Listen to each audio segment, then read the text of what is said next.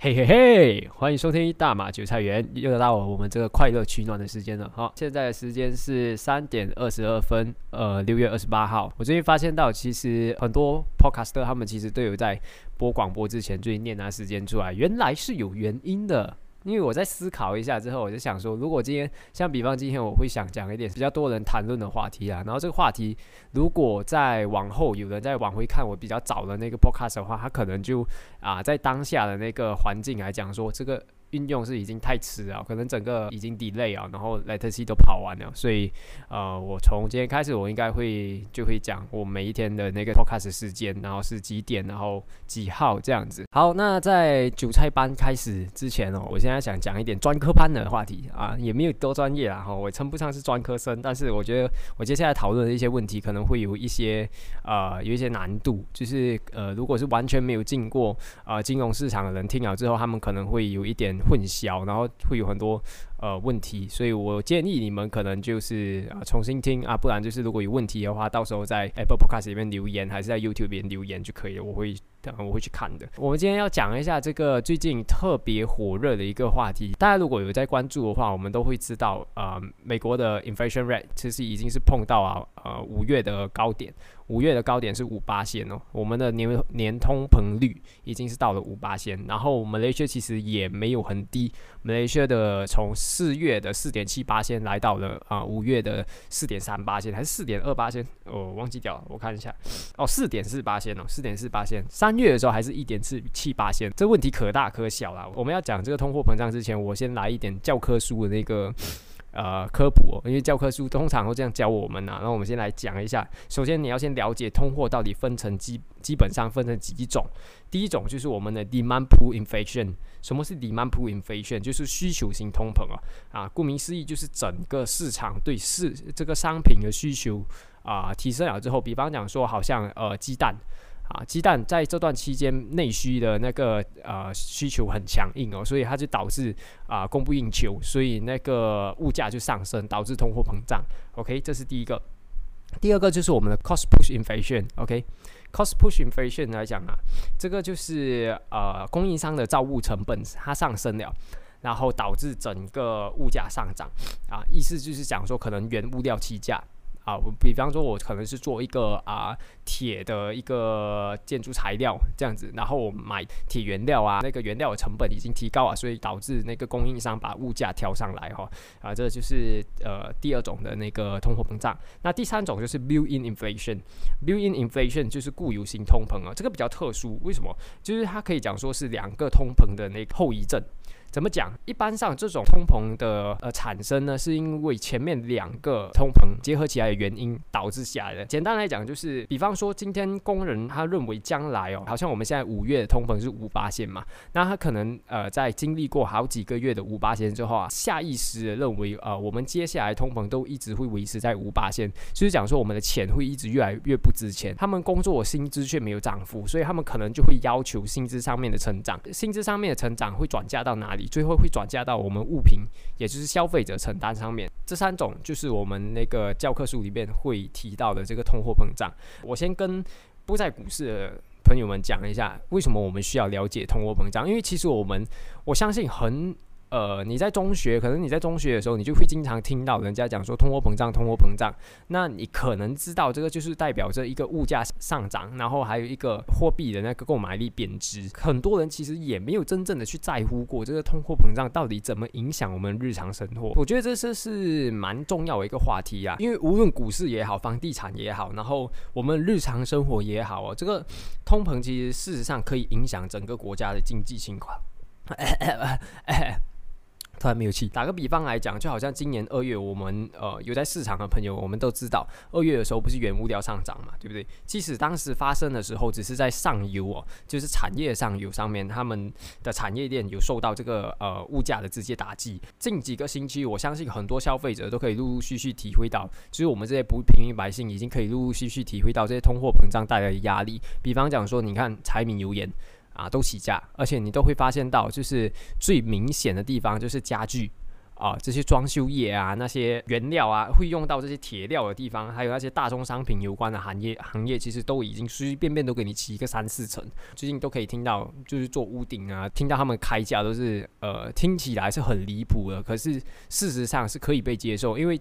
的确是在上游的时候，二月就已经发生这个啊这个期货飙涨的情况，所以到现在差不多是六月已经未了，你才感受到这个呃通通膨的压力是理所当然的啊，因为上游转到下游，甚至到我们这消费者身上都是需要时间的。如果你一旦是有在跟进这个市场里边，我们其实就比较容易弹性化的去选择。啊，怎么避开这些通货膨胀带来的直接影响？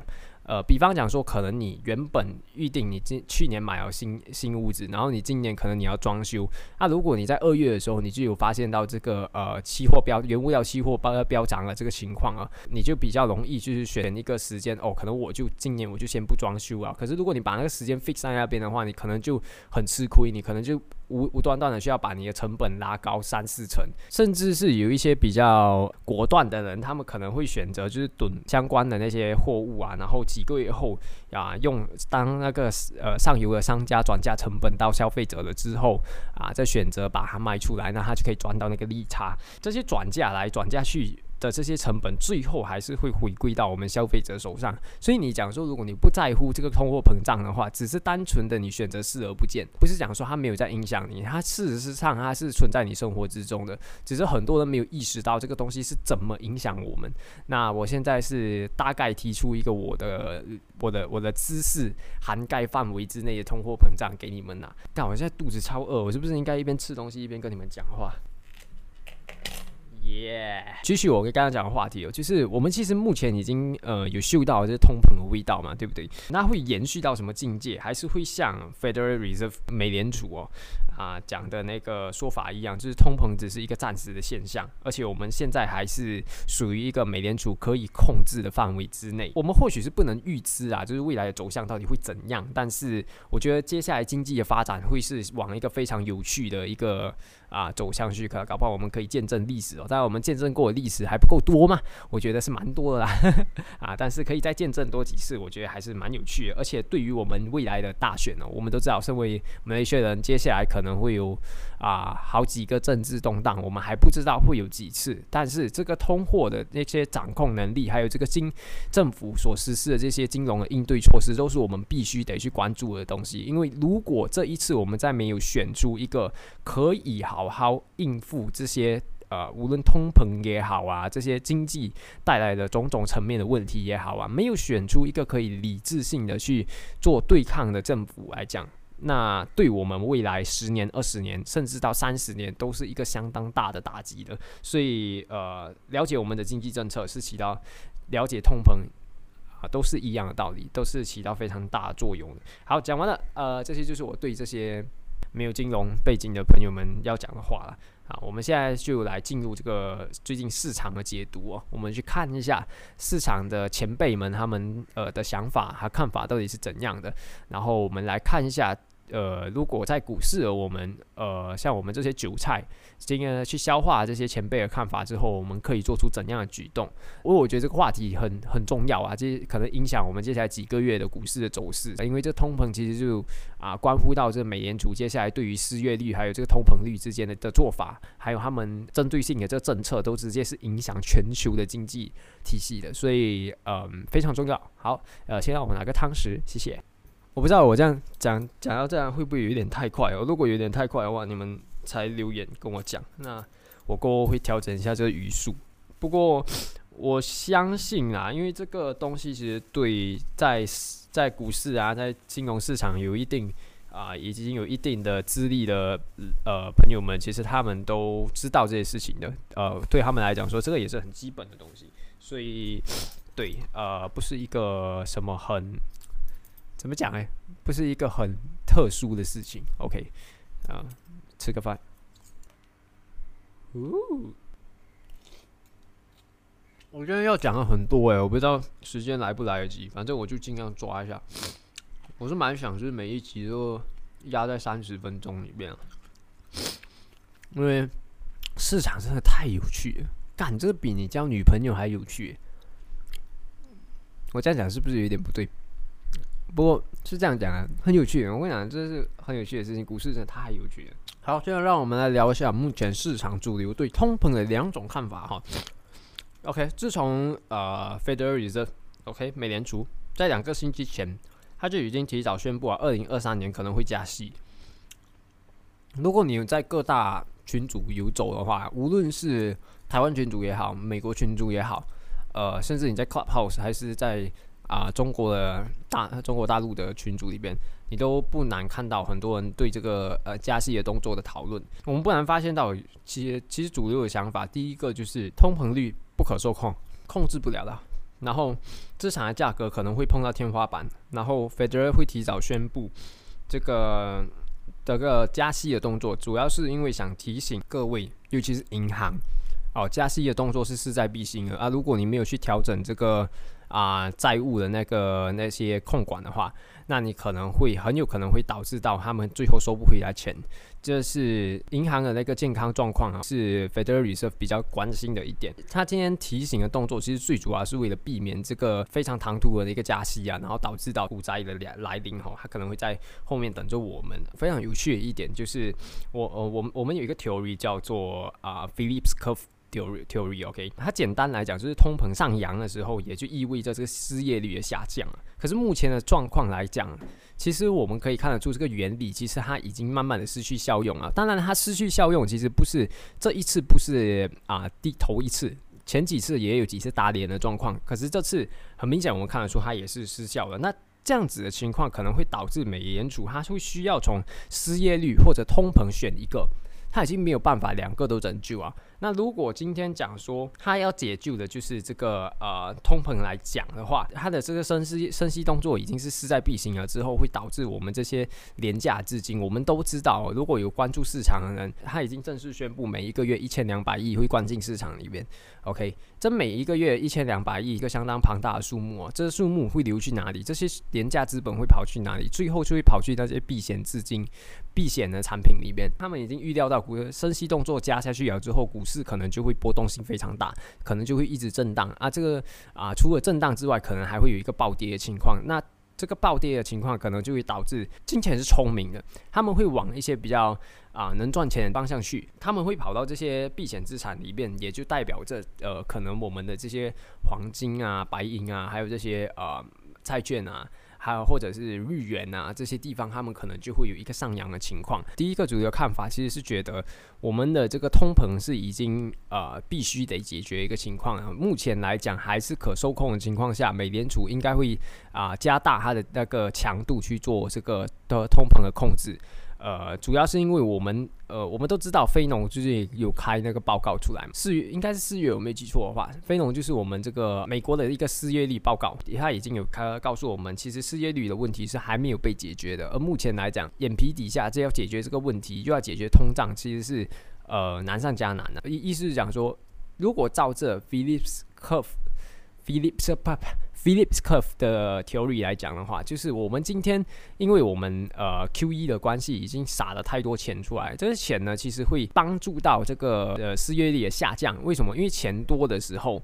啊，这个企业就有能力去做这个，嗯，薪资上面的管控，可可以请更多的人，也允许政府有更多的钱去做这些所谓的经济刺激的方案，来做这个啊推推动了人民回去工作的环境。可是我们现在有一个非常大的问题，就是 COVID 这个东西啊，就好像美雷学现在工厂如果有人中了，他就必须停。那你钱丢的再多，这要怎么把这个失业率调回来？这是一个难关呐。除非大家都可以把它转型成 work from home。从这个条件上面来看，我们已经看到了未来的主题会往什么方向去走。我相信五年、十年啊，直到直到这个整个经济恢复原貌之之下哦，这些属于这个啊疫情概念股的这些。呃，题材相信是不会跑皮，不会跑到啊太后面的，仍然还是有炒作的那个空间在。所以，OK，讲太多，我们讲一下第二个说法。第二个说法就是，目前美联储看。总失业率是多过通膨率的。意思是讲说，他会选择先去解决失业率的问题，而不是解决通膨率的问题哦。这个意思其实也表明出，目前哦，美股啊、马股啊这些我们被高估的这些科技股，因为我们都知道科技股目前给出来 P E 值是特别高的啊。比方讲说，你可以看到那些好像 Inari 啊这些，他们的 P E 都是差不多在二十多，然后到三十左右，所以。这个 P E 其实相对来讲是属于一个啊偏高的情况，那给到这个估值，也就证明着它未来的发展性是可以呃被市场预估是可以来到一个更高的情况的，因为它是宣布二零二三年才做进行这个加息的动作嘛，也就是讲说我们中间间隔了差不多两年哦，这两年期间还是算是蛮长的一个操作时段。啊，如果你除非你选择在里面不操作。啊，你直接把这两年跳过掉，你就不把钱的流入这个资本市场里面，也就是股市里面，要不然这两年其实每一个月一千两百亿是足够以去支撑目前的高估值的。当然，接下来还有哦，也，美联储的重点其实是为了这个避免资产过热，追求稳定，而不是打击他们的经济。意思就是讲说，呃，美联储最终的目标是调整失业率，把经济恢复正常，而不是让这个股市崩掉。所以它加息，它不会随便马上加。既然随便马上加的话，会影响到股市恐慌，它肯定不会这样做。啊，美联储也不是，呃，也不是没有去思考过这样子的问题的。这个是第二个主流看法啊。所以。以目前有基本面支撑的股票来讲，避险其实还是为时过早。我个人是觉得这是一个蛮蛮蛮健康的状态啊，因为有看空的一方就有看好的一方啊，这样子才有一个交易产生的空间。所以，我们接下来股市还是蛮有炒作的话题在里边的。当然，我相信接下来可能几个月，像我刚刚提到的这两个呃这两个看点，其实都是我从。啊，好几个群组里面，然后看到大家呃给出的那些评论啊、意见啊，然后甚至有些贴纸，前辈给出来贴纸是非常的呃有有深度的，然后呃很明显的可以看得出，其实这两方站出来啊，他们对他们的立场都是比较偏执的，我们可以明显的看到。接下来股市如果真的是以这两派主流去走的话，马股也会跟着动荡。为什么会有牛市出现？牛市出现就是因为买方的力量大过于卖方的力量嘛，对不对？所以当今天每一个人的看法都是，比方说七成的人都是往买方那边去，那三成的人往卖方那边去，那整个股市就会属于上扬的情情况。那如果今天是卖方的力量大过于买方的力量的话，那整个这趋势可能就会往下走。当然，这个只是一个很片面的说法。目前来讲。呃，如果我们看到这样子的状况，真的是斗定了未来接下来的两年也会往这样子两个主流方向去做分歧的一个走向的话，讲白一点，就是马股接下来操作也会相当难呐。如果你看不不上美学的那个啊外资的投入状况的话，你就知道五月的投资投入状况，其实外资还是倾向于卖出。所以简单来讲，就是好吧，我们应该检视一下自己的配置的。就在刚才，其实我也做了一些调整啦。作为这个韭菜哦，我们觉得还是避险还是要做到位哦。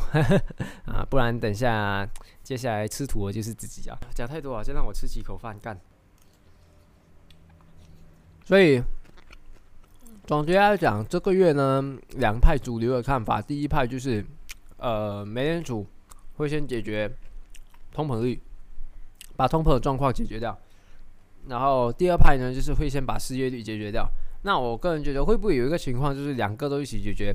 有啊，那他肯定有。呃，当然只是可不可能，可能性很小哦。为什么？如果有能力的话，那美联储也不会呃这样做小动作。OK，我们通膨的那个部分先到这里哦，我们就先来看一下留言哦，不然讲太多财经可能会没有朋友啊。你看 MCO 之后，我差不多朋友都已经清空了。嗯，我大学跟我大学朋友差不多应该也是两年没有见面了，所以整个生活形态都可以讲说是彻底被打乱了。真的还好是讲说这里可以晒一下太阳，你看这么热。还可以看一下海，听一下海浪，听乌鸦在那边叫，可能心里就比较舒畅一点。不然我可能会抑郁症暴风。Anyways，呃呃，希望大家在座的你各位啊，好好照顾身体啊，哈！疫情期间呃，不要开玩笑啊，想我们健健康康活下去，挨过去之后，我们一起喝茶，好吗？那我们先来看第一位哦，在 Apple Podcast 给我五星好评的朋友，太赞了，你根本是天使哦。OK。啊，我们的 Seth Chin，Seth Chin 声音，他说他说声音有点像新闻报报看的卢卡斯。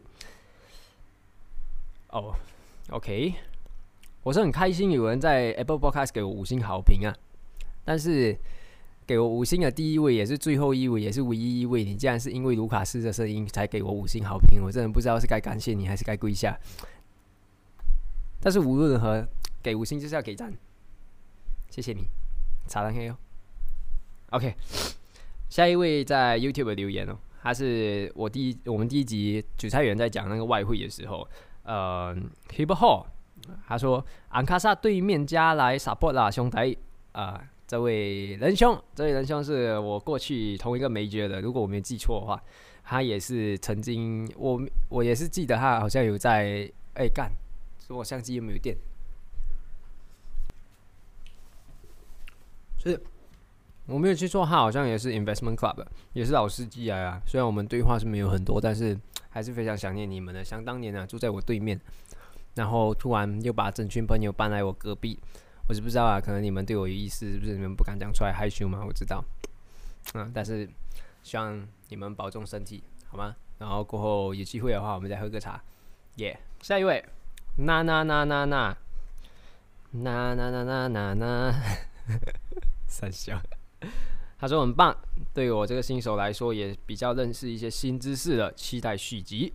哦，感谢娜娜娜哦，我这个频道本来就是打算为我这些呃新手朋友呃做的，所以我蛮希望就是可以帮助到这些呃我的经验啊，我虽然我经验没有很呃深厚的有味道的那种啊，但是希望就是我我的看法可以为你们。带来一点帮助哦，因为我们都知道，呃，一群人走比起一个人走还是没有那么寂寞啊。哦，而且在找资料啊、找题材的同时，其实一个人找其实是相对比较慢的哦。有些人甚至没有这个机会，就是啊，花太多时间在股市里边哦。所以，其实，在股市里面，我觉得赚钱的方式，如果你找到一套你自己舒服的赚钱方式，我觉得就用那一套就好，你不用刻意的去找到、刻意的去学习更多的方法。其实有时候，嗯。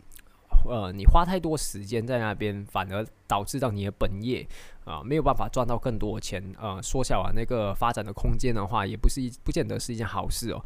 事实上来讲，本金的持续增长还是对自己的受益比较大的哦。我最近还蛮喜欢那个羽群的那个 The Remake 的那个气氛的，就蛮多前辈就是有在里边。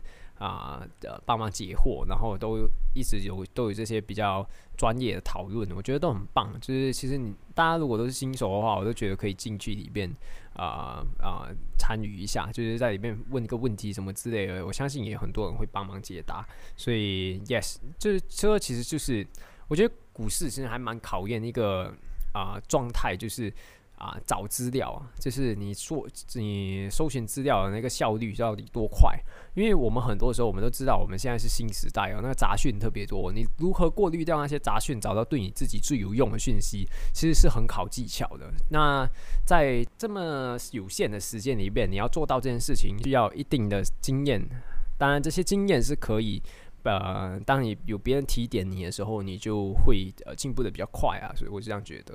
那希望希望过后我们也会有更多专业人进来讨论，那我这个路上就不会那么坎坷。OK，好，下一位，呃，这个叫 Jo Jolie Jel Jolie J L J L J A E L，OK，应该是这样啦，我不确定。他说看这个影片看到最后会莫名的想吃炒面，三小 不是。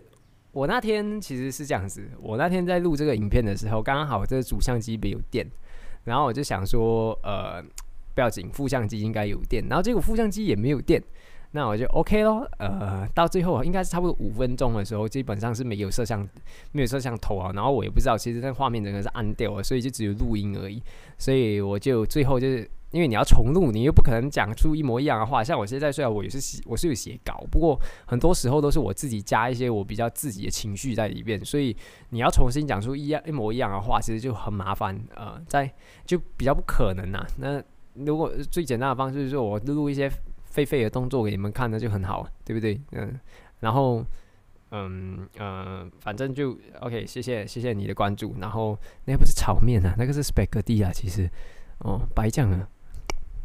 OK，好，希望这个影片可以促进到你的食欲啊，为你感到开心，赞。然后，对哦，这有，就是我有朋友就是问我讲说，如果要支持这个 Podcast 的话，要怎么支持？诶，其实最好的话是，如果你们是 Apple 用户，那你们可以在 Apple Podcast 里面呃点五星好评，然后就是评个论这样子，呃，这样子我们的 Podcast 是可以把它推到比较前面，呃。当然，如果你不是 Apple 用户的话，最好当然就是嗯，好好把它看完。我觉得这是对我们来讲说是最大的动力啊！哦，因为虽然啊，不管怎样，我还是会继续做，因为这是毕竟要做给我朋友看的。当然，如果有你们支持的话，我就更有动力做下去。因为有时候找资料也是找到很险，然后没有人陪你回答，没有跟你交交流的话，你整个人好像不自在。明明我在做这个播客是想要跟人家讲话，可是没有人跟我讲话，这样就很寂寞，有没有？嗯，没有了。好了，回来是。呃，对，当然，如果你可以帮助我把这个 podcast 分享给你朋友，讲说让他们一起看的话，那我就会给你一个爱的拥抱，谢谢你。啊，虽然这个可能不值钱。好，我其实还有一排就是留给呃新手们啊，就是我们亲爱的没有金融背景的朋友们。那我们来听一下这个东西，我就是上个礼拜要讲嘛，我不是讲说，呃，我讲了一个股票的定价，OK。好，podcast 最后来股票的定价。啊，老手们，呃，如果是有经验的朋友们，如果你们不想听这一趴的话，我觉得你们可以出去啊，不然你们可能会听到闲到想睡觉。OK，啊，因为我们来讲一下，OK，其实股票为什么会有价格？怎么定价？这个东西是，呃，我前一阵子就是刚开始入股市的时候，我非常疑惑一个一点，我就是你要怎么知道你买那只股票会上？大概就是这样子的意思。那这定价怎么可以开到更高？啊，就是其实我们要知道，股票之所以有价格，其实是最主要原因是因为有买方也有卖方。OK，买方你开出来的价钱，然后如果卖方愿意接手，就是代表已经成交了这个这个交易。买方开出来的价钱，卖方愿意接受，然后这个就是成交。这一段话，如果你有办法理解的话，我相信接下来我讲的话，其实呃，你都比较有办法用逻辑去听下去，比较容易明白。它这个整个感觉其实比较像拍卖会，只是它的差别就是，股票是卖方也可以开价，可是拍卖会不一样，拍卖会是只有买方在竞争那个价钱。OK，那卖方呃，今天像我刚刚讲，如果买方开出个价钱，卖方愿意接受这个价钱，那这个就是成交。倒反过来也一样，卖方开出个价钱，买方愿意接受这个价钱，那这个就是成交。那这个成交也就决定了那个。呃，股票的那个价位的走势，买的人一多，价格就一定会起。一开始我想法是这样啊，到后面的时候，我才发现到，其实成交量跟价格之间的关系不是呃正面的啊，它可能是有负面的，就是反差的那个效效应，可能是一上一下，也有可能的。也是讲说，买的人多不一定价格起，啊，卖的人多，呃，也不一定价格会跌。啊，类似这样子的话，当然我不是想说这个想法是绝对的错啊，它其实是介于对跟不对之间。为什么我这样讲？我们继续听下去哦。核心的部分其实是在于，如果你想一下，今天股票如果是啊，这个股一只股票一块，它是一块钱呐，好，有三千个人成交，但它成交的个价位都在一块，他买的人多少？可是股价有上吗？没有嘛，对不对？啊，它只是成交量多，意思就是讲说它只是 turnover 高啊，也就是我们讲的换手率成高呃成长啊。可是它事实上股价是不一起的。但是为什么我讲说它介于对跟不对之间？是因为你当成交量多的时候，你的股票被人家看到的概率就变高。那也就是讲说它上升的个潜力也就比较高。意思就是讲说，如果今天一个一块钱的股票，如果你要它起到一块亿啊，如果只有两个人成交了，跟两百个人成交，这两个状况，一个两个人成交，一个两百个人成交。哪一个状况会比较容易呃起到一块亿？当然是两百个人那个。为什么？因为两百多个人那个，他可能没有办法把价钱抬起来，可是他绝对有办法吸引到别人的目光啊，因为他的成交量更大。也就是讲说，他啊，市场目光已经慢慢的有聚焦到那个那那一只股票身上，所以是介于对跟不对的意思，就是在讲这个。我之前也有遇过，就是有些朋友他们单用 RSI 在做股票也有啊，非常有趣啊。他们就是做 day trade 这样子，可是这样子撞撞墙的几率其实很高。为什么？因为 RSI 其实它就是一个技术指标，它只告诉你股票在特定的时间段呢，买方的力量跟卖方的力量到底是怎样，有没有超买，有没有超卖，但它没有告诉你买卖的质量，所以你。单一用一个指标，单一用这个 RSI 去看这个股票的话，事实上是很没有逻辑的，明白我意思吗？所以，如果你觉得这个方法真的可行的话，你做一个 formula，你把它丢进 AI 里面，你不是包赚哦，对不对？因为你只看那个指标做过做做做做操作嘛，对不对？而且我们刚刚讲的那些例子啊，这些技术指标玩法其实是啊。相当考理解度的，为什么？因为如果你真正不了解你用的技术指标到底是什么，它的这个方法到底怎么运作，是怎样而来的？那你到最后，其实你不知根本都不知道你是为什么而进场，为什么而出场，整个那个啊行为心理学层面、呃技术层面，你都不知道它的它到底是怎么运作，很大几率就会在里边撞墙。所以无论是技术面啊、基本面啊也好，我觉得无论做什么事情啊，你都是要你需要从最片面的方式去进场。了解了最简单的事情了之后，把它复杂化，啊，用一个指标不行嘛？那我们可能配 RSI 配什么指标呢？我们接接着去看，可能 MACD 啊什么啊，接然后怎么进场，然后去做这个指指标之间互相的互补的一个配合。呃，所有东西都就像我之前几期讲过的，这股票其实没有那么简单，但是它也没有那么难啊。最重要的是你如何找到属于你自己的方式去操作。啊，但是我觉得我这样讲这句话的话，还是太啊过于年轻了哈，我还还不够资格讲这句话。但是啊，这是我目前的这个心理上面的想法，我希望这些想法可以帮助到各位啊，你各位啊，啊，希望我们大家都可以一起进步，好不好？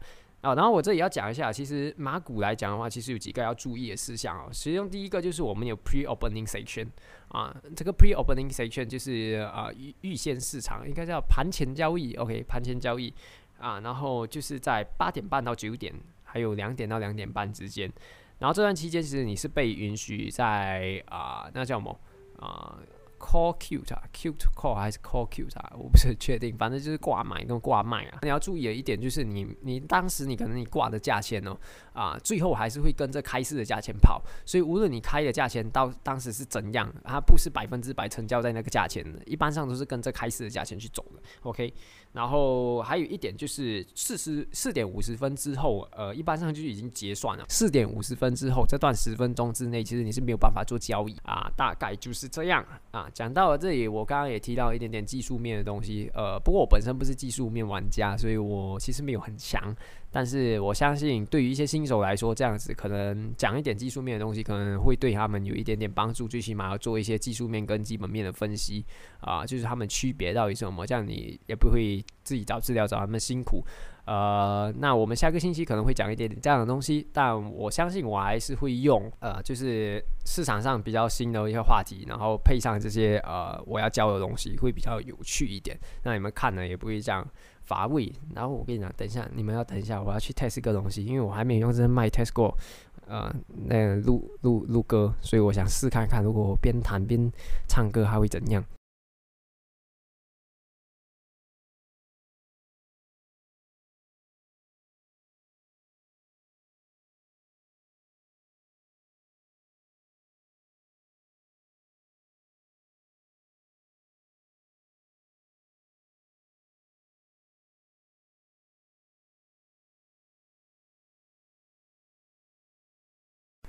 OK，我已经蓄势待发了。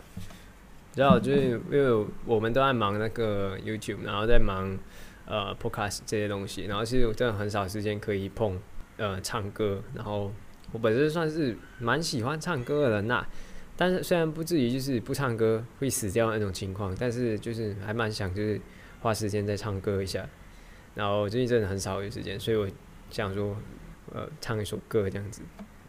那练一首歌，顺便花时间来，可以买到录音器材，你不练歌，干对不起自己耶，对不对？来，不遗憾，送给你。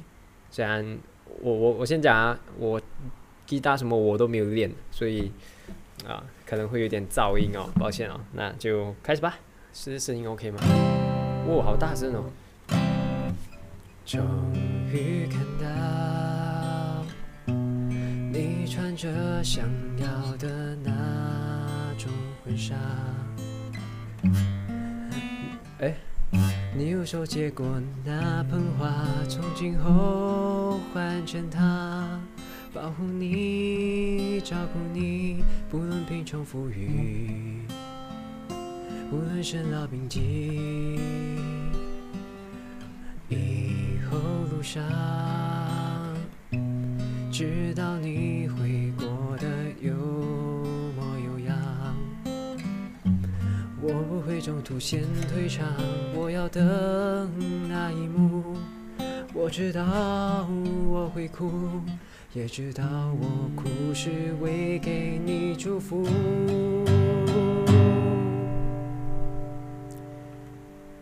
爱过了就不遗憾。有什么好遗憾？今后提起你的姓名，谈笑我也可以。想到曾经在一起，争吵欢笑都发自内心。爱情不止一种地，错过了也不遗憾。只要是好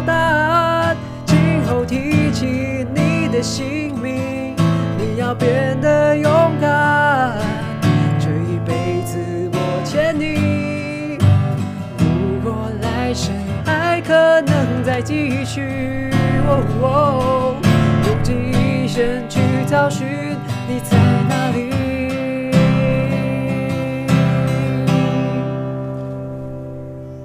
好，就这样，谢谢大家。吃你错了吗？我们，哎，不是自己错了吗？干你娘！大满级菜园，我们下期再见哦。希望大家都可以好好照顾身体，我们都撑过去，好不好？拜拜。